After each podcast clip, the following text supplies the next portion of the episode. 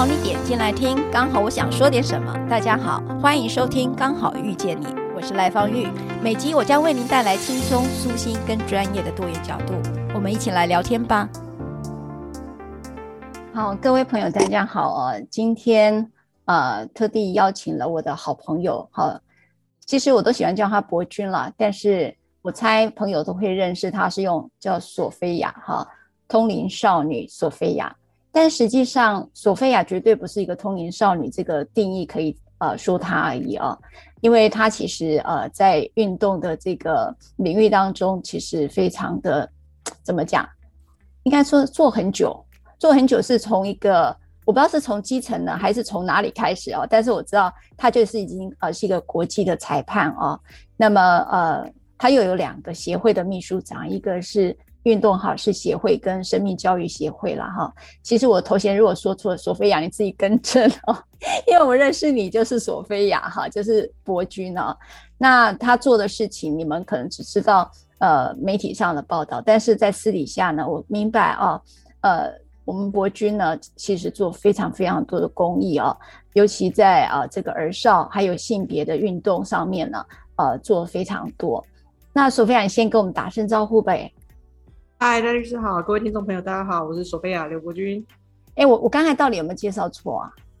都对啊，都对啊。我认识的你，因为我这个人不太记人家头衔，你知道？是我只记得一个人的心是在哪里，那个心是很善良的，其实他就会是我的好朋友，对吧？啊，好感动哦，好感动哦。是，你知道，其实很多人啊，在红了之后都会迷失自己啊，就可能就是往别的路去走了。但是我真的认真的觉得啊。伯君啊，索菲亚是一个非常棒哦，他的那个善良，我觉得是可以维持初衷的这件事情，让让让我觉得这世界上还是很美好啊，呃，总是有一群人跟你一样善良着。坚持做自己觉得对的事情，我觉得这都是世界上很美好的事情了哈。那今天特地邀请，呃，其实我也很临时的，呃，cue 这个博君说，你愿不愿意来帮我们录这个儿少权心会这个刚好遇见你的 podcast？呃，我在昨天的新闻看到了一则让我们觉得呃特别值得来一起讨论的哈，就是如果大家都还记得，台中一个七岁的男童呢，他在上学校外的呃校外的一个柔道课的时候。那么呃，好像就是在这个过程当中造成的，本来是致重伤了哈。那么就台湾很多的民众一起祈福啊，但是呃，现在呃知道在急救七十多天之后仍然离开了这个世界了哈。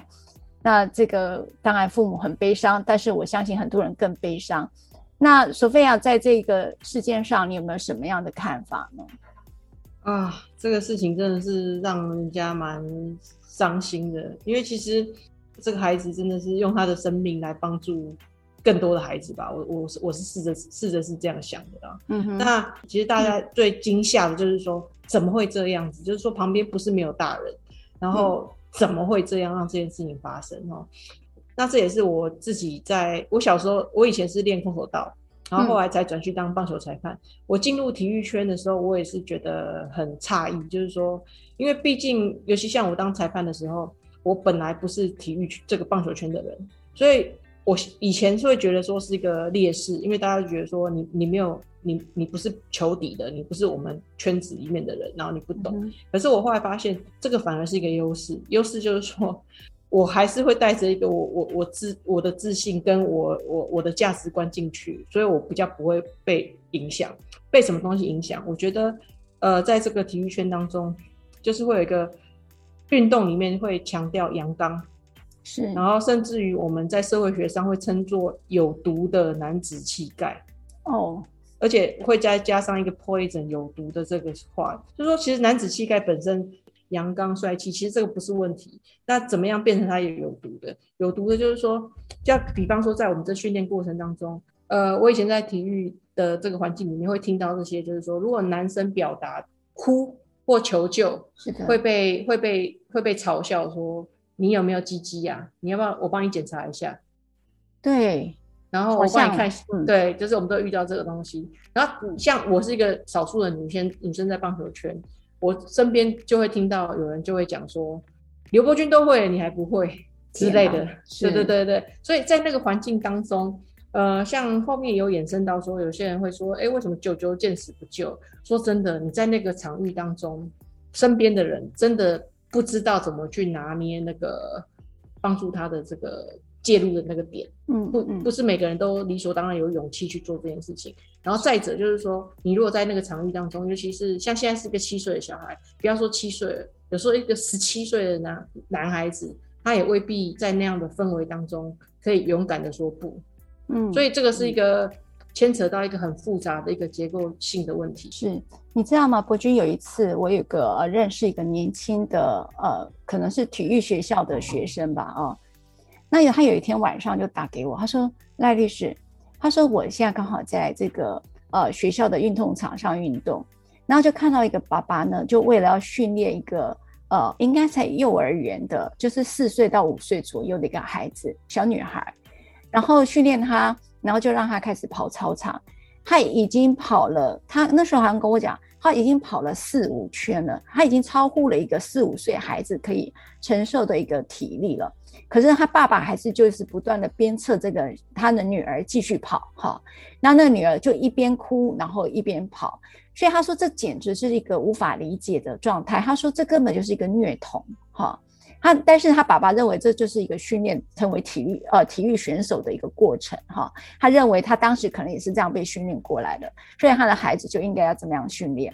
他可是因为我这个呃年轻的这个年轻呃体育选呃应该讲是体育的一个学生吧，他因为他很明白一个体能的极限是什么，所以他看得出来那个孩子已经受不了了。可是当然哈，这件事情是刚好我那个年轻朋友他明白这是一个超超乎体力的一个。苛刻的一个要求，可是你知道，就是说，如同这个案子当中啊，就是这个呃，关于这个柔道七岁男童的事情，当然舅舅可能不知道，但是难道教练不知道孩子已经是在呕吐的状况，他还不知道已经超乎一个孩子的呃体力范围内了吗？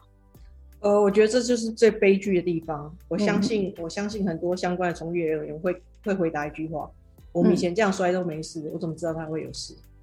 那应该是他的问题。天哪，我们都是这样摔过来的啊。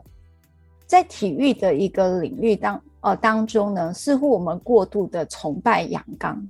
好，过度崇拜阳刚，不管你的生理性别是男性或女性，也就是说，在一个体育的一个训练，运动员的训练过程当中，我们在孩子的教养上都不知道他的界限在哪。其实台湾儿虐事件就是这样来的嘛。但是如果你是一个运动的一个培训过程当中，那到底要怎么去判断过当与不过当呢？我觉得您说的这个东西就是很很大的关键。在台湾的话，目前教练、裁判等等相关从业人员是有一个所谓的证照。那证照的话，一台湾的教练分级就是 C 级最基础的，然后到 B 级到 A 级。那只是说，呃。我们有这样的形式，那其那至于里面的内容，或者是是不是有定期去去审核，还有它的教材的这些内容，我觉得这个就是呃，我觉得这是体育署责无旁贷，应该要再去更加努力的地方。以我比较熟悉的，比方说像棒球来说来讲的话，在美国，他们就会征国就会征出一个手册，这个训练的手册，就是针对不管你是几岁，甚至有四岁、五岁、七岁、八岁，他每个年纪，他有经过科学。研究之后建议说，一天的训练量是多少？像我们比较熟悉的十一、十二岁组的 LLB，一天的投球量就不能超过八十五球。那如果超过的话，必须休息四天。嗯、哦，那所以十岁、八岁、四岁，他有这样子的一个有一个这样子的建议的这个这个数字。那为这个这些训练的量在这个手册是重要的原因，就是说至少是一个有所依循依循的。嗯、那家长也是。同意这件事情，就是说他有一个这样子的这样的意思。那可是，在台湾的一个状况就是说，我考取比比方说我自己本身有棒球教练的资格，只是说我有这个那个执照之后，其实并没有太并并没有什么审核或考察。哦，嗯，那这个我在讲习的这些内容呢，也没有也并没有提供我数据，说我怎么去训练一个，比方说现在孩子是七岁，那七岁的柔道的运动量应该是怎么样？或大那大部分来说，在台湾的话，出教练要不就是有心自己就是再去参加研习，否则的话，通常都是你平常以前被训练的那一套，他就自己继续继续这样去重复的去使用。那我们台湾又有一个迷失嘛，我们就很喜欢苦练哦，我们很喜欢苦练，我们就觉得说，只要别人练两个小时，那我就练四个小时；别人练四个小时，我练六个小时，我总会赢了吧？哦，嗯、那在这样的情况之下，我就是变不管孩子的，还不管孩子的那个意愿。我举一个例子来说好了，我曾经以前带过一个国小，他国小，然后是国手，他是小马联盟的国手。那他他父亲呢，就是学校训练那一套，教练训练完之后，他。回家，爸爸就另外再给他加强训练，哦，那这样子这状况之下，他在十二岁以前，因为你的过度训练，他当然成绩不会太差，那他有入选国手。可是他到国中的时候呢，一方面是受伤，二方面就是这个训练强度很大，然后再者就是这是一个很现实的问题，就是不是每个人都适合当选手，所以他某一天他就没有被选上国手，然后他回家的路上，爸爸来接他的时候就。爸爸就就跟他爸爸讲这个话，就是说这次我没有被选到选到代表队，嗯、然后爸爸就一巴掌给他，然后一巴掌给他之后，这个孩子后来就他就离家出走，就我们不知道跑到哪里去了。嗯，那后来学校去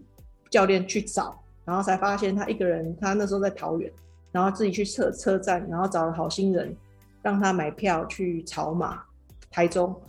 然后帮他买了一张车票去草马，他到草马就路边沿路在问。找他妈妈在哪里？哦、因为他妈，他他只知道他妈妈在台中，但是不知道在哪里。然后后来到妈妈那边的时候，还好，就是妈妈就就就就就收了，他就变成跟着妈妈住了，然后就停止这个棒球选手的生涯。这是我亲眼遇到的这个状况。唉是，所以就变成说，你那个训练量就变成说，教练或者是家，我我说真的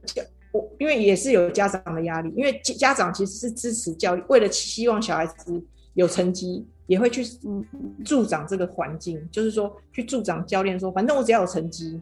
我我要的是成绩。对，那变成说大家就会去偏废掉说，我们是不是有一个比较科学训练的那个数据？即便我们自己做不出科学训练，我们也可以去参照国际上的标准，嗯，的那个训练的这个参考。那这些参考依据，我们要不要接受？那我们接收之后，我们能不能去执行？就包含说，像这一次这个教练出了这样的事情，他会不会继续在继续在在担任教练等等？那我觉得这个都是我们以往都不愿意去好好的去讨论的事情。嗯，所以伯君，我想问啊、哦，所以你呃，你说你小时候也学空手道嘛，哈，嗯，然后呢，这个台中这件事是柔道柔道馆，嗯、这个完全呃。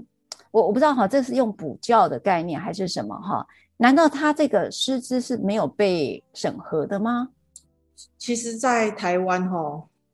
就是你去参加那个讲习，然后他发给你一个执照，然后就没有了，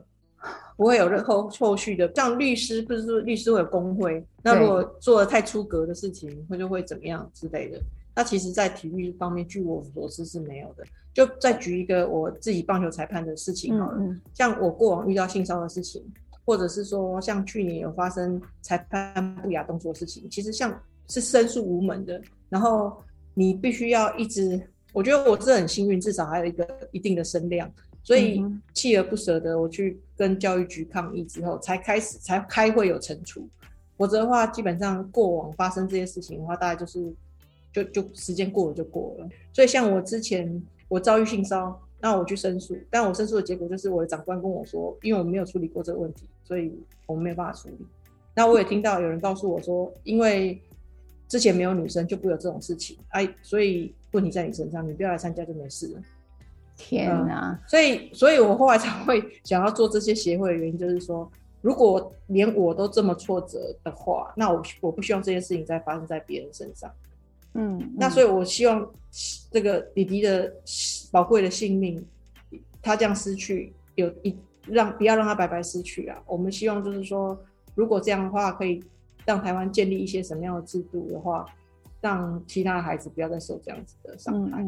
所以，其实我们觉得，如果像博君一直在讲，一直提到的是制度啊，那当然有刚才有提到一个比较明确的，也就是说，假设他是呃做运动的训练员。不管他可能是游泳啦、柔道、空手道等等，他理论上应该他的证照是被审查的，应该是至少知道是这样。那第二件事情，这个审查里头，呃，博君有提到一个还蛮重要的，就是一个儿童哈，尤其你明白一个孩子的那个忍受度是体力的忍受度是多少，即便你不知道这件事情，那么你们的现场是不是应该要有一个什么？我我不知道医生呢，还是医护人员可以提供这样的一个资讯跟协助呢？我记得完全没有，哦，真的哦，完全没有。像我记得我在美国当裁判的时候啊，哦、如果这个比赛是有十八岁以下的话，是你是要去附近的法院之类的耐指纹啊？为什么？因为你有机会跟未成年相处，所以他会去 check 你的是不是有前科。哦所以我知道的是说，哎、欸，为什么那个人没有参加？譬如说我们的这个比赛或什么，然后就说他辞职之前有一个什么样的罪，然后一个认罪协商，所以他就是不能够有，比如说有十二岁以下的女孩子的的场所，他不能，他他要离开五十公尺之外还是什么？但是成年的比赛他就 OK，他就可以就可以参加。那个刚才博君你有提到你有学空手道，你是从小就学吗？嗯大也没有到小小小时候是玩票，然后比较认真学，大概是大学的时候。那你可以跟我、嗯、呃跟我们分享一下，就是说，那你在学的过程当中，我我刚才也听到一个呃，你有你很乐呃也很愿意跟大家分享你有被性骚扰的状态，所以很理解一个呃可能生理女性呃在从事运动的过程当中比较容易被冒犯的会是什么？其实你知道，我觉得运动这件事情，它的身体界限这件事情是相当的模糊的哈。那个身体界限就是身体的接触，这是一个。第二个，身体能够呃忍受到什么样的程度，这一件事情似乎也很容易被剥夺。那这个情形下，你有提到哦，我知道你在脸书上有提到一个，就如你刚才所讲的，不要过度崇拜阳刚文化。那这个你会觉得这是一个文化使然，还是一个观念？这件事情大家没有一个界身体界限的观念呢？我觉得是都都有、欸，都，有都有掺杂在一起。因为在台湾体育的项目来说的话，也因为过去党国的那个历史背景嘛，我们体育都有背负夺牌的夺牌的这个、哦、这个任务，所以就是像以前我就是会听到的啊，就是只有第一、第二名跟第十名都是一样的，只有第一名才有意义。嗯对我，我就是会我对，然后我记得以前就是那种修够的时候，像棒球运动嘛，然后你失误，就是教练就直接直接指责，就就是你害的，就是你害的，然后就是你做台湾运动好事协会会不会很气馁啊？看到这一些，我就是因为遇到这些事情，然后尤其是当时有时候陪着孩子训练，然后我觉得我那个时候没有勇气出来制止。我也真正看到一些体罚，小孩子不听话，对不对？就是叫他跑操场，嗯、然后跑了十圈、二十圈。那有时候小孩子体能真的不错，他就不怕你罚嘛。嗯，我我记得，嗯、我我我承认，我参加过一些比较卑鄙的项目，就是说，像如果我这样罚你还不怕，我就叫你再喝，马上喝，比如说两罐矿泉水再去跑，这样你就会吐。就是，对，这是我我做错了的，但。以前遇到这种事情，我们会我们在提我以前当下，我会觉得这个很正常。我就是要你服从权威，我要你怕我。嗯，对。那我就算我不打你，我也找得到整你的方式。所以我知道怎么整这些小孩到他会怕我。可是后来，可能随着年纪渐长啊，我从觉得只有第一名金牌才是为了国家，还是我看到那些孩子的泪水，然后看到孩子就是那种私底下。的那种就是那种那种害怕神情，然后我后来就觉得，他到底为了什么啊？到底为了什么啊？就是为什么我我为什么我也参与了这件事情？所以我后来就觉得没有了。我真的觉得孩子每个人生命都是很重要的。然后看到孩子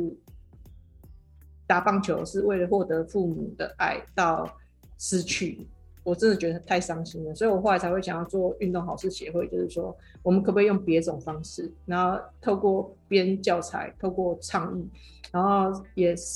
也让跟教练们说，或许过去你们是受了这些东西，这些教育，然后你你有今天的成就，但你想必也吃了很多苦，受了很多伤，但是可不可以我们用别种方式，也可以让孩子取得成功，但是不是这样成功，等于是说。我们再重新 review 一下所谓成功的定义。嗯哼，对，我我知道，在我们运动好事协会啊，嗯、其实也还包括除了博君讲的，其实我们还看到很多的这个呃边乡的或弱势的孩子，他们很喜欢运动。那么博君也借由运动呃呃陪伴着他们哈，可能也帮他们转介相关的资源哈。这个也是运动好事协会也一直在努力的，在偏乡的一个儿童的一个服务啊。那也推动了关于性别的一个呃性别运动啦哈，主要是呃也发现刚才提到的，这过度的崇拜阳刚文化，也很多的性别歧视，甚至是性骚扰哈，也是透过了一个这样的一个陪伴过程当中才看见的哦。那博君愿意跟我们再分享，刚才你有提到哦，我很其实我跟你讲，博君其实我运动很烂，我我跟你讲，我大学 我大学只有一个会被当就是运就是体育。就是这样，但我不太明白，说你你观察到，当然你会喜欢呃，你喜欢运动应该是你自发性的吧，跟你爸妈无关吧？呃，我父我父母，我妈妈那边是学那个武术的，然后我爸爸这边以前是练柔道的，哦、我爸爸以前有当过柔道全国第二。天哪！所以大学，嗯，所以你就是有基因还是有这个 环境啊？不过。你我觉得学想象说，像我爸爸那时候到底受了多少苦？因为我后来也想学武术的时候，我我爸妈妈是鼓励的，因为就觉得啊家里就是学这个，但我爸就说就是不要学柔道。哦，你就看他以前，他以前被怎么摔的？对，我说我爸就说你学什么就是不要学柔道。我心想说你都打到全国第二了，你为什么不让我学这样子？然后我爸就说嗯，学别的这样子。那爸爸看到这则，有看到这个七岁儿童被、嗯、他这个事情，他有没有什么看法吗？他有什么反应？你不要跟我讲耶鲁有什么反应？哦，没有没有，我觉得他他们就是觉得就是就就是被看见了，还有很多没有被看见的人。哦，就是有很多其实他受伤了，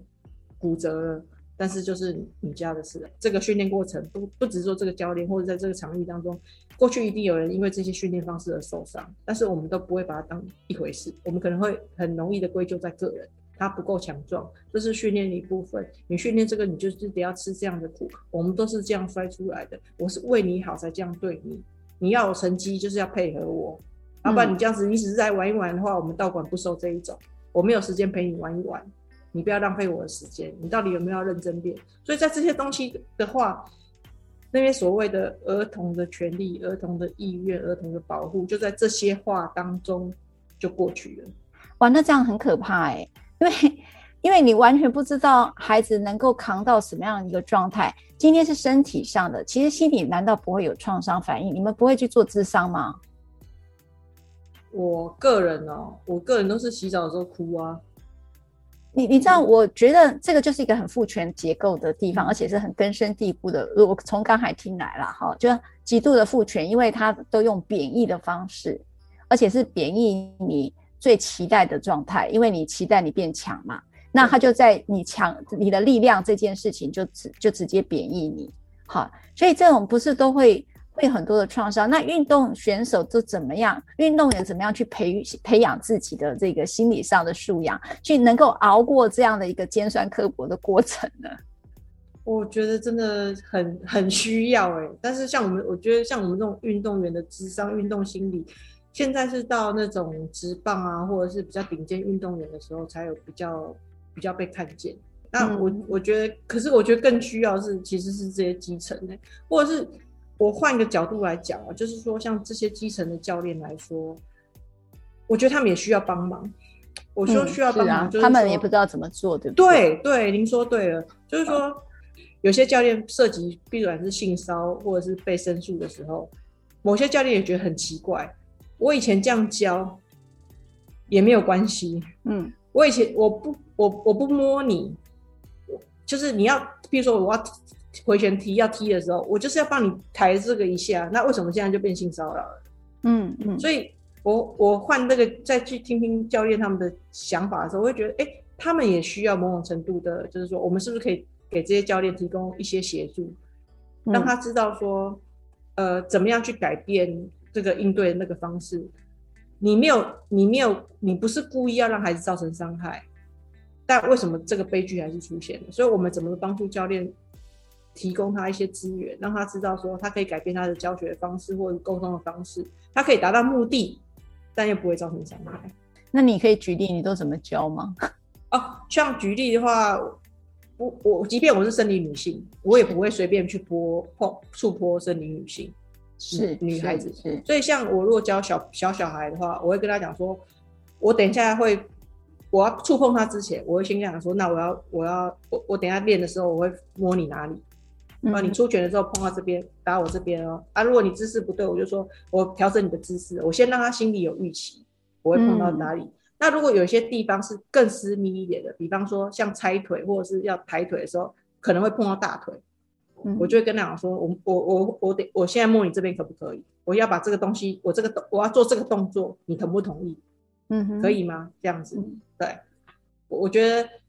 我我现在目前做事就会这样子做法，嗯、让他有一个心理的预期。对，那我比较好奇的问一件事，就是说，伯君其实呃，你刚才讲到一个我们过度崇拜阳刚文化里头，原因是说我们觉得也唯有这个突破身体的界限，也就是譬如突破体力啦，哈，或突破一些呃比较困难的。你的身体才可以办法再往上爬到另外一个阶段，比较有机会可能呃达到我我不知道怎么去生讲你们的运动语言，然后就是可以更好的意思。那他他就是要突破呀，那那个突破的时候，他就要突破一个我们在舒适圈的概念哈。我们总是觉得我这样够了，我我做五十下够了，但是你就是要突破，不行，这今天一定要一百下。那我在这个突破当中，假设我不是用复权的方法。不是一个那么阳刚的方式，又会是什么呢？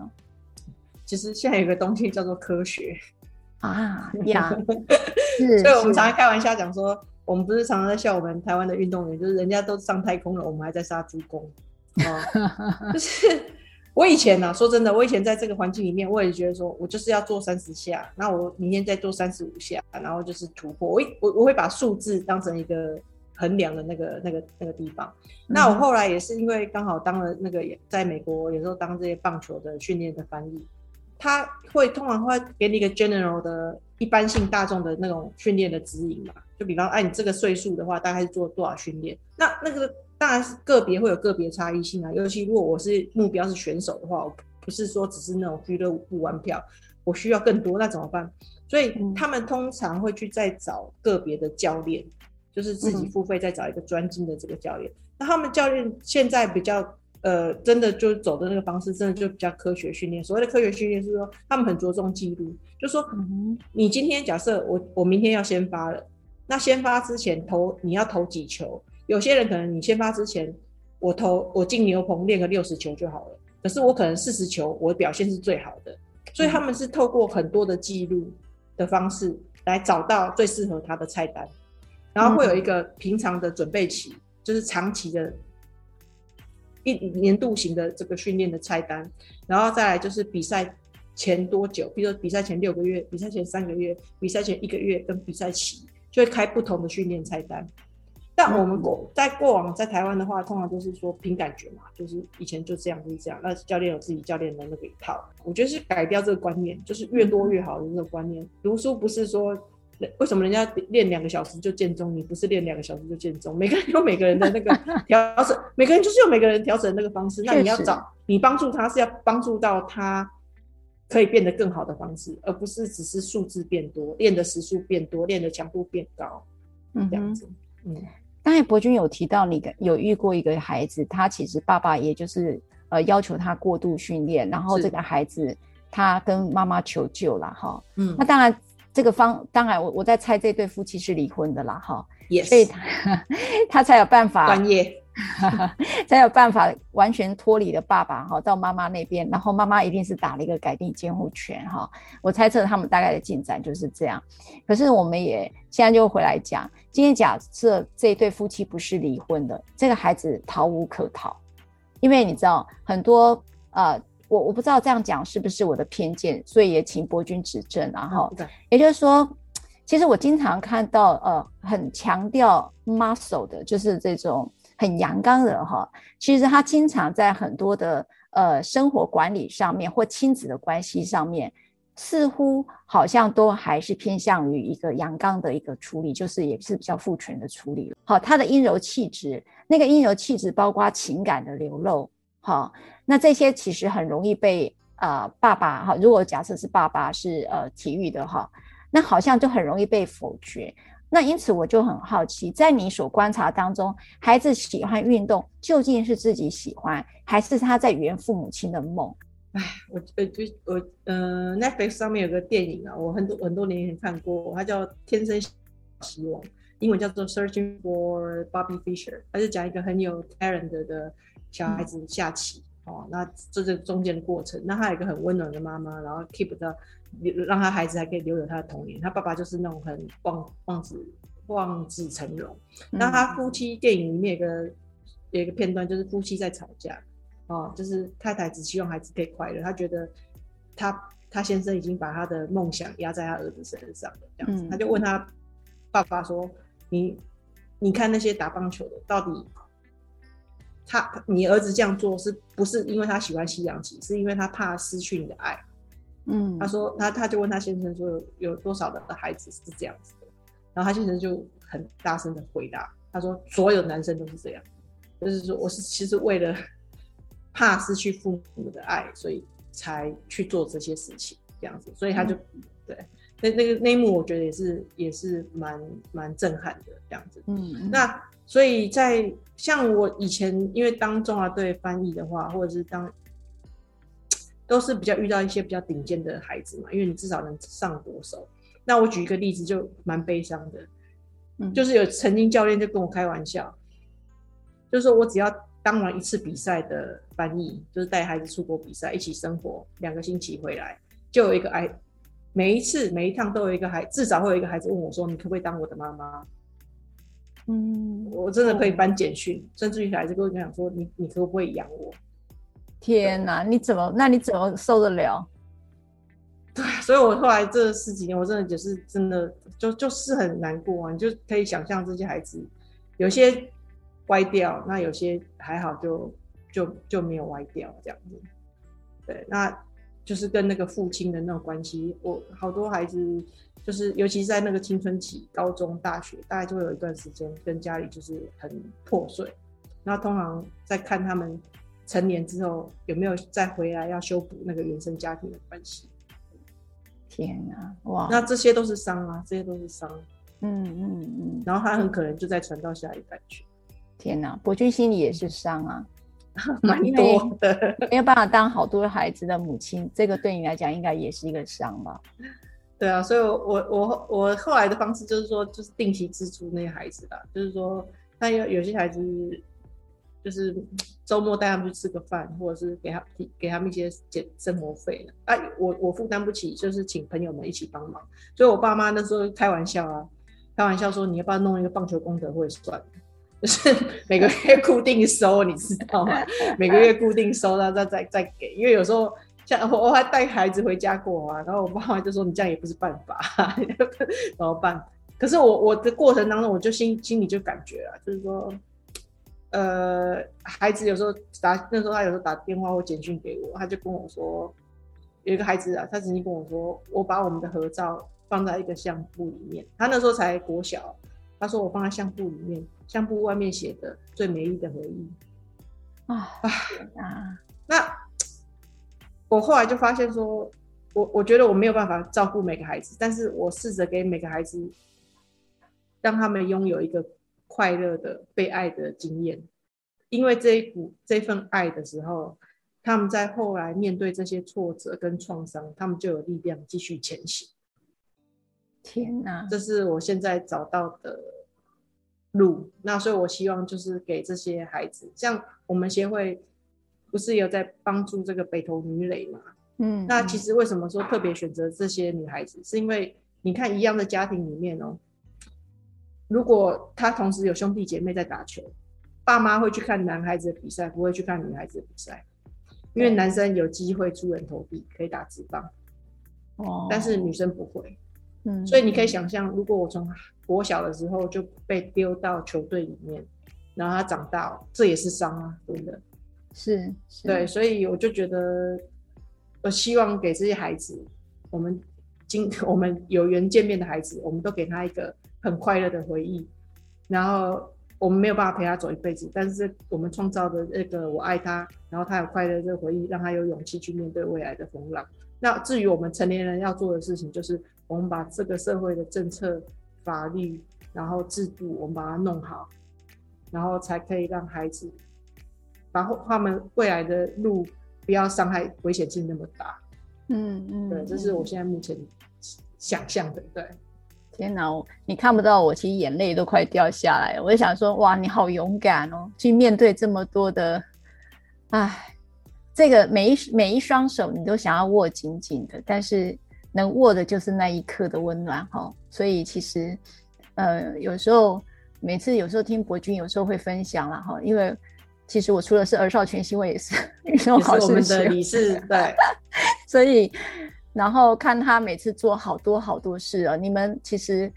呃知道他可能只知道的有限，但是。呃，他做的事情，如刚才讲的，其实真的一步一脚印在做哈。他不是只有做倡议，他还是陪伴了好多的孩子，呃，这么这么走过来哈。那当然，呃，确实啊，我觉得呃，被需要被帮助的事情很多，但我们大人能做的，也就是尽力而为而已哈。当然，就有些大人可以大人做大人事情。我们是讲大人，就是呃，法律啊、政策啊、政府啊，你们能做一点，就帮我们多做一点吧。因为我们真的就只能到这样子了啊！那最后一句话，如果是博君想要给我们在今天啊，无论对啊运动的小小孩哈，或者是想要让孩子的父母哈，呃，就是希望孩子也走向运动这一条路的父母，有没有什么样的一个提醒，或者是什么样的一句话呢？提醒哦，我现在是想，就是您刚刚说的时候，我想到说我做这些事情的初衷了。嗯，我最早的话是去偏乡澎湖带一些物资过去，然后陪小孩子打球这样子。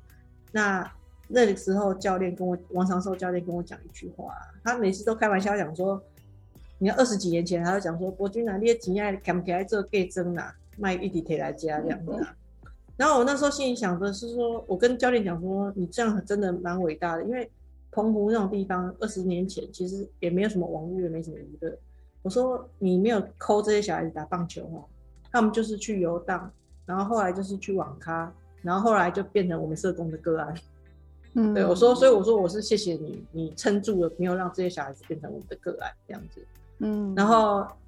教练跟我讲一句话，我很感动啊。他跟我讲说，像你这样子非亲非故，然后跑这么远来陪这些小孩子，然后小孩子都知道，然后你这样子爱他们啊。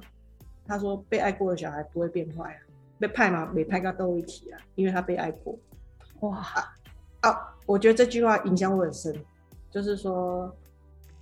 我因为我们以前做社工，你真的孩子到我们手上真的是千疮百孔，是您知道的，所以那个真的是很无力。所以我觉得，如果我们可以 有一些事情，然后让孩子是有被爱的，然后。让他们有力量，然后让他们相信自己是值得的，是值得被爱的时候，真的他们要坏，也不真的也不会变坏了。所以我觉得用这句话来共勉，就是说我们没有办法帮孩子。假设假设你有孩子，我们当然都想给自己孩子最好的，所以你给他很多训练，甚至于是磨练。但回到初衷，你还是希望他变好嘛，就是变得更好。嗯、但是那所以回到那个最终的初衷，就是你希望他是被爱的。那就希望我们在互动当中，不管是爱别人的孩子或爱自己的孩子，就是让这个初衷永远都在。嗯嗯，谢谢博君，谢谢你，非常感谢你，谢谢你愿意分享，谢谢。嗯，谢谢各位，拜拜，大家拜拜，拜拜。